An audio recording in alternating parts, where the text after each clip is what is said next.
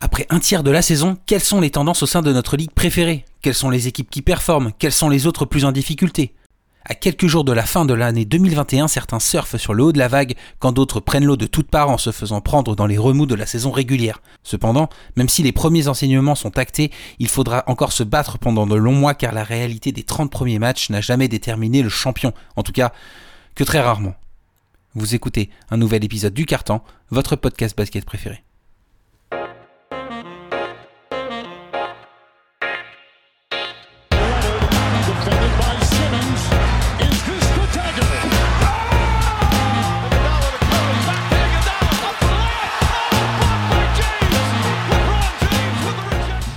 Bonjour à toutes et à tous et bienvenue pour ce nouvel épisode du Carton pour ces derniers jours avant la fin de l'année 2021. Et pour cet épisode sur notre review de cette première partie de saison, j'étais obligé de m'entourer des meilleurs. Et qui de mieux que mes compagnons de ce soir? Je suis ravi d'accueillir autour de la table avec moi le master, la tronche, la voix de la table de Marc sur la chaîne YouTube de l'analyste. Et malgré les apparences, son nom n'est pas Marc, car bienvenue Hugo. Salut, salut Paul, salut, euh, salut aux gens qui écoutent. Euh, très, très content d'être là. Euh, merci, euh, merci de m'accepter euh, sur cette petite table de trois personnes. Alors, on t'accepte pas, on t'accueille, c'est un plaisir, ça faisait longtemps qu'on s'était pas vu ensemble. Et de l'autre côté de la table, il a préféré quitter la salle de cinéma pour nous rejoindre plutôt que de voir la fin du dernier Spider-Man et découvrir que... Bienvenue et merci Telly. Salut les gars, comment ça va? Bah, enfin, j'ai bien vu que ça, ça allait très bien. Effectivement, je viens de quitter Spider-Man. Donc, euh, sans spoiler, on est encore sur un trio de, de, de grands, euh, de grands aventuriers là dans ce, dans ce podcast. Donc, euh, un plaisir. Ouais, les, les auditeurs noteront qu'on a, qu'on a bipé la partie spoiler que je Ah, viens non. d'annoncer juste à l'instant. Il y a les trois, il y a les Euh, trois. donc- Voilà. on va partir sur nos tops et nos flops de ce début de saison. Et qui de mieux? Parce que c'est vrai que je suis entouré ce soir euh, par la Lakers Nation de l'analyste. Euh, je sens que vous êtes bien chaud pour parler du sujet. Et on va commencer avec toi, Hugo, puisqu'on Ah va parler de ton flop. Ouais, ouais. Bah écoute, tu l'as, tu l'as très bien deviné. De toute façon, on en a parlé un peu en off, mais euh, le bilan des, le bilan des Lakers là, euh, à la fin de l'année, il est de 17 wins pour 18 victoires. Il y a, y a aucun fond de jeu. Euh, L'année du titre, on a tous, euh, on a tous félicité Frank Vogel pour avoir installé une défense de plomb d'un côté, une attaque. Simple et efficace de l'autre. Du coup, déjà, premier point, je me demande où est passé Frank Vogel. Euh, ensuite, bon, on s'appelle l'analyste, mais j'ai même pas envie de parler des ratings, mais on s'appelle l'analyste, donc je vais quand même le faire. 12e défense, 25e attaque, 22e net rating. C'est dramatique. On parle d'une équipe qui est pleine de Hall of Famer, les 75 meilleurs joueurs de l'histoire, nanani nanana. Je vois une équipe qui est perdue, mais comme jamais sur le terrain. T'as un joueur qui est monstrueux, qui est Westbrook quand même, qui est, je trouve personnellement à des années-lumière de pouvoir apporter en- justement aux Lakers, qui pourrait apporter dans une autre équipe en étant l'option euh, l'option numéro un. Anthony Davis, il a encore des problèmes de blessure et il, commence à, à rater des matchs. Je crois qu'il il a déjà 7 matchs euh, de ratés. Et, euh, et globalement, en fait, au-delà des problèmes de feed, d'organisation tactique, de philosophie de jeu et tout, ce qui me frustre le plus, c'est que j'ai l'impression de voir un mec qui fête ses 37 ans, là, le jour où on enregistre ce podcast. Il joue comme s'il en avait 25 dans une équipe qui est horriblement mauvaise, genre, mais tellement loin des standards auxquels. Des standards qu'il devrait nous, nous, proposer, quoi. Donc, euh, donc voilà, donc dans deux jours, c'est la Saint-Sylvestre, on va passer en 2022. C'est la période où, où on fait tous nos résolutions pour, euh, pour essayer d'être meilleur que l'année précédente. Et en tant que fan des Lakers, bah, j'ai qu'un souhait, c'est que euh, cette équipe redevienne les Lakers, les Lakers que j'adore. Donc voilà, les mots sont durs, mais les pensées, elles sont sincères. Et, on, espère que, on espère que ça va s'arranger. Et je pense que Teddy sera tout à fait d'accord avec moi là-dessus. Donc voilà pour mon, pour mon flop. J'étais obligé de parler des Lakers, tu me connais. For- forcément, t'étais obligé, mais c'est vrai que le projet Lakers, c'était voilà, entourer LeBron, on va dire, de ses potes. Euh, comme tu l'as dit, des nombreux Hall of Famer qui sont arrivés. Il y a Westbrook qui a posé ses valises. Forcément, on attendait énormément d'un joueur comme Westbrook. Et même si, voilà, il a, il a 33 ans, peut-être qu'il a plus autant l'explosivité, mais il a aussi. euh, il, doit prendre le, fil de. du, du- jeu proposé par les Lakers. Donc c'est peut-être ce qui est un peu plus compliqué. On a vu que ces dernières sorties étaient pas forcément les meilleures. Pour toi, Teddy, je sais que t'es es également très très dur sur, euh, sur, euh, sur, ta fan, euh, sur ta fanbase, on va dire, des, Lakers. Tu, tu le sens pas trop cette saison, n'est-ce pas?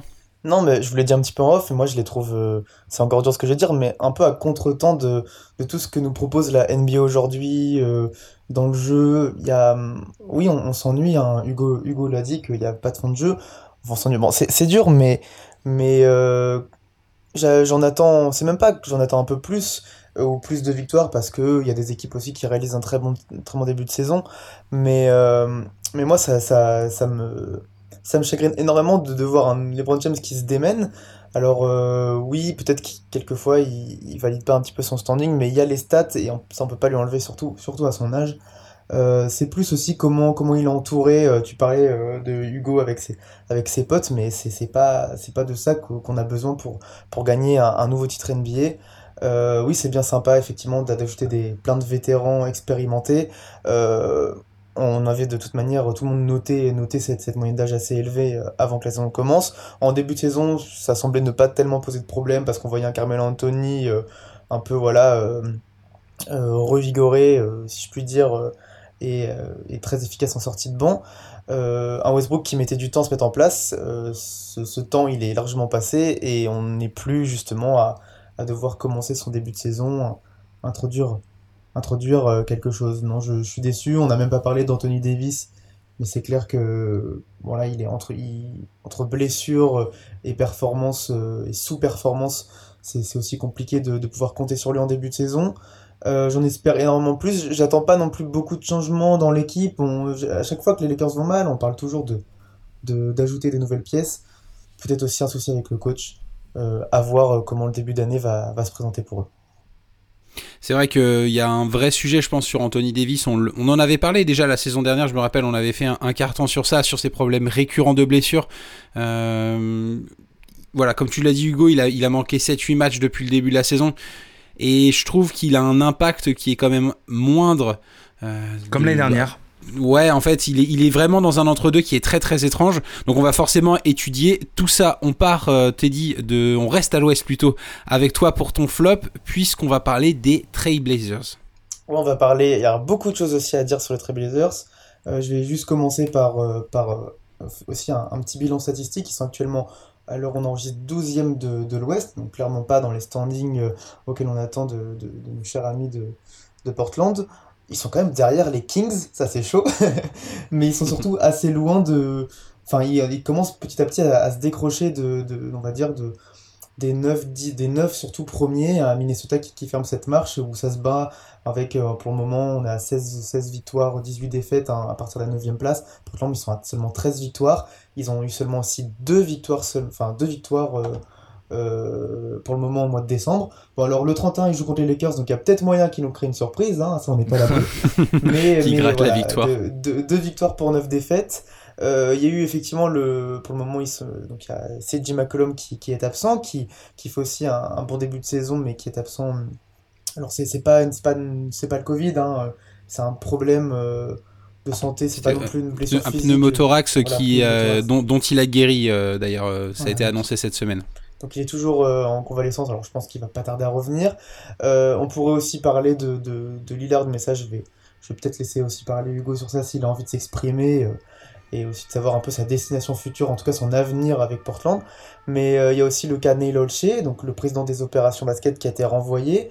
Voilà, c'était, on en parlait déjà des problèmes au sein de, de, de l'organisation et de la direction. Qui, où il y a eu plusieurs plaintes le, con- le concernant. Euh, il y avait aussi eu quelques, quelques questionnements sur, euh, sur l'arrivée de John Billups euh, à la tête de cette équipe. Voilà, beaucoup, en fait, beaucoup de points noirs. On, peut aussi, on peut aussi parler de la, défense des Blazers qui, de, toute manière, cause leur perte. Euh, 28e defensive rating. On aime les, on aime les ratings. Là, celui-là est assez, assez fou. 26e au nombre de points encaissés. Beaucoup de choses à dire de négatifs qui parlent d'elles-mêmes, je trouve, et qui font évidemment, Portland, qui était il y a encore euh, trois ans en finale de conférence et toujours en playoff, euh, aujourd'hui est un, est un flop euh, sans, sans hésiter, quoi. C'est un flop. C'est vrai que c'est assez triste de les savoir actuellement à la lutte avec des équipes comme les Kings, comme les Pels, voire même le Thunder dans, les, dans, les, dans les rankings. Donc ça, ça fait un petit peu mal, surtout qu'ils avaient annoncé, on va dire, bah, ils, enfin, ils avaient poser leurs ambitions sur la table dès le début de la saison, notamment Damian Lillard. On sait qu'il y avait eu notamment une grosse attente autour de lui sur le marché des transferts.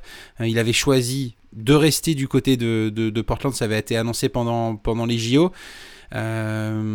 pour toi, pendant la Coupe du Monde, pardon, pour toi, Yo, Johan, pardon, Hugo, l'habitude de, de traîner. Bonjour Yo-Yo, je sais que tu nous écoutes. pour, pour toi, Hugo, est-ce que Lillard va rester jusqu'à la fin de la saison du côté des, euh, du côté des Blazers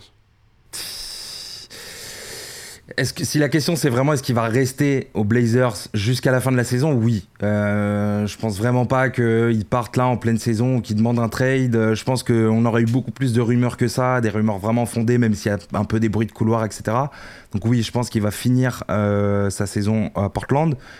mais comme a dit Teddy, Teddy il parlait de destination, bah Peut-être que c'est un mot qu'on peut envisager. Ça fait plusieurs années quand même qu'on a l'impression qu'il se plaint, qu'il demande à, ses, à, son management de faire des efforts, de construire euh, de meilleures équipes euh, pour être un peu plus compétitif, etc.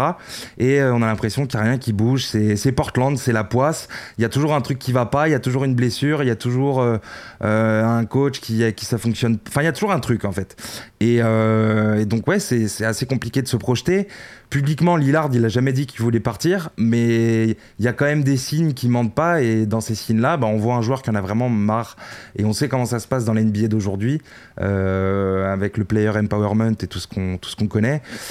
Est-ce que, est-ce que, moi, je j'ai du mal à le voir partir, mais peut-être que c'est tout simplement parce qu'il a cette étiquette de mec qui bougera jamais. Mais est-ce que ça va être le cas? Bah, on sait pas.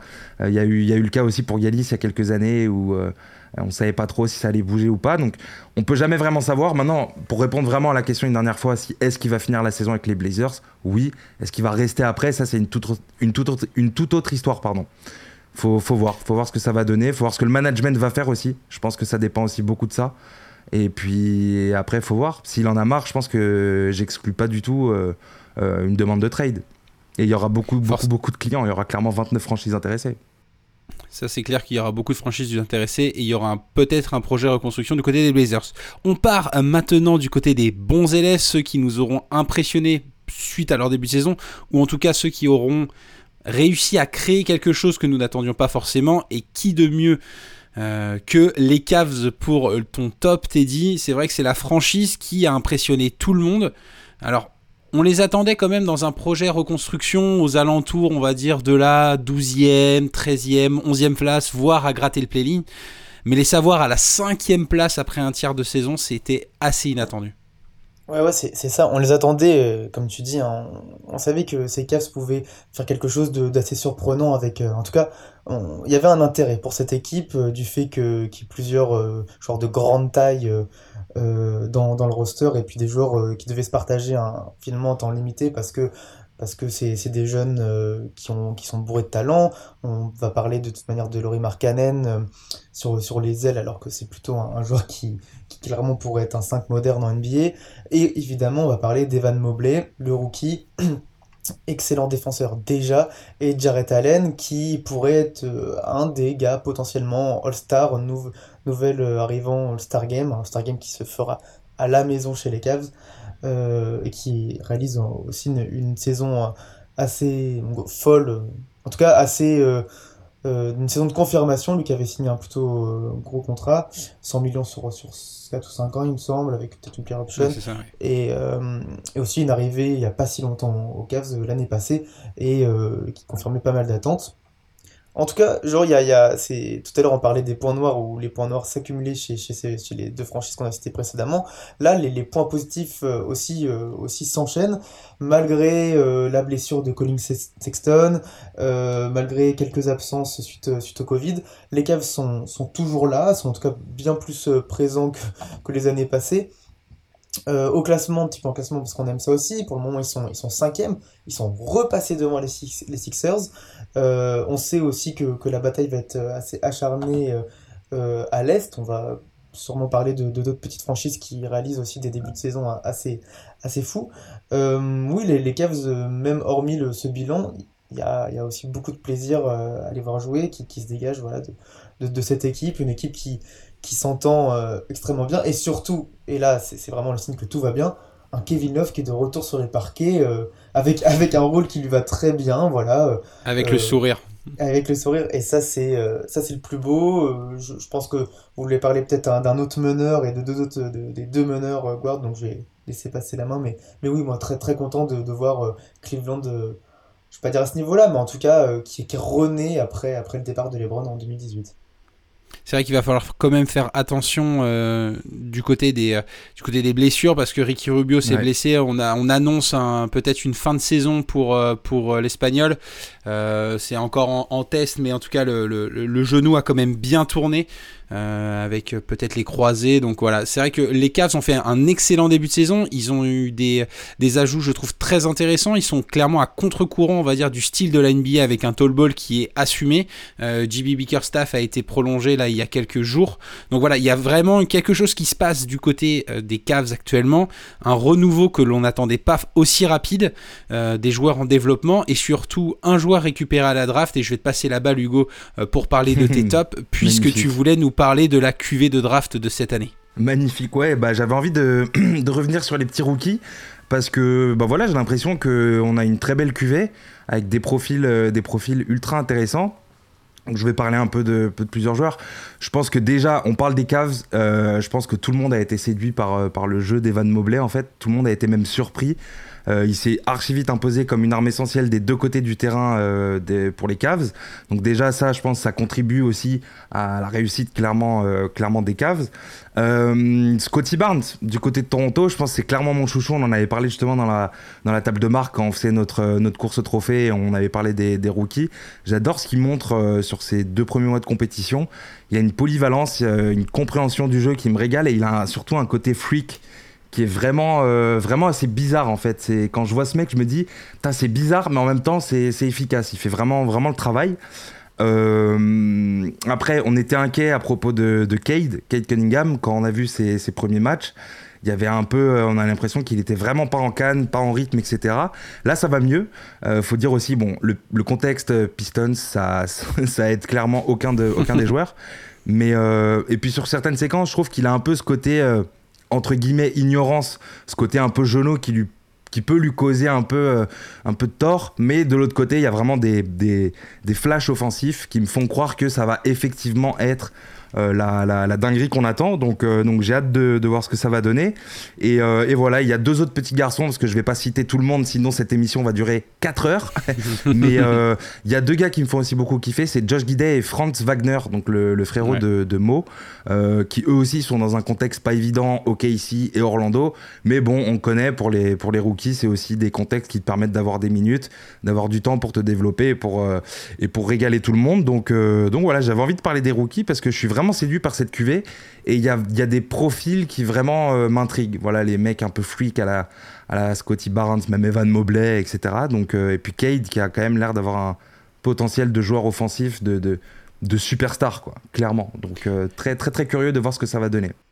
En tout cas, il y a beaucoup de choses qui, va, qui vont être dites sur les rookies. Il y a, il y a beaucoup d'attentes et j'ai l'impression que c'est quand les années précédentes, on avait un, deux, trois joueurs qui sortaient, clairement au-dessus du lot, là on a beaucoup de joueurs, on va dire, avec un gros gros potentiel. Tu l'as très bien cité, par exemple, un mec comme Franz Wagner qui était pris en huitième choix du côté du Magic, qui était quand même assez inattendu, on le voyait un peu plus bas dans les, rankings, et qui vraiment qui, qui, qui fait exploser le Magic, même si voilà, le Magic est dans une saison assez compliquée, euh, avec, euh, avec seulement 7 victoires, mais il y a, quelque chose qui va venir, il y a quelque chose qui se crée actuellement du côté d'Orlando, donc euh, attention pour les prochaines années. Euh, Teddy, tu t'en as parlé tout à l'heure, c'est difficile bien sûr de, se pencher en un carton sur tous euh, les bons élèves parce qu'il y en a énormément.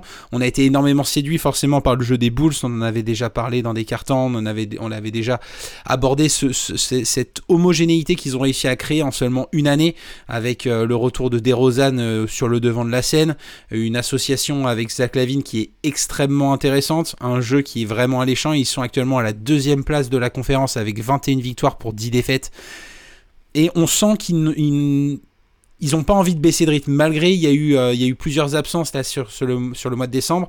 Ça fonctionne bien. Et comment bien sûr ne pas parler euh, et ça c'est mon petit petit chouchou euh, de parler de Curry qui cette saison vraiment revient sur le devant de la scène avec bah, le, le Curry show Euh, il est clairement dans la course au MVP. Ils sont premiers, euh, c'est la première équipe NBA avec 27 victoires et 7 défaites au moment où, l'on se parle. Donc forcément, ça va être très intéressant de regarder la deuxième partie de la saison. Euh, je pense qu'on sera un point, un point à la saison. aux alentours du All-Star Game avec l'équipe de l'analyste. Et en tout cas, n'hésitez pas à nous retrouver sur Twitter pour en parler.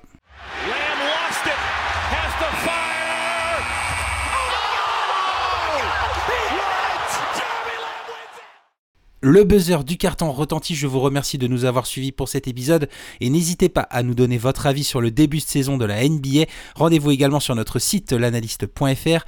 N'hésitez pas également à vous rendre sur la chaîne Apple Podcast de l'analyste pour découvrir tous euh, nos podcasts entre la table de marque ou l'hebdo et passant bien sûr par l'entre-deux. D'ici là, on se retrouve très prochainement pour un nouvel épisode. Bonne journée à vous. Salut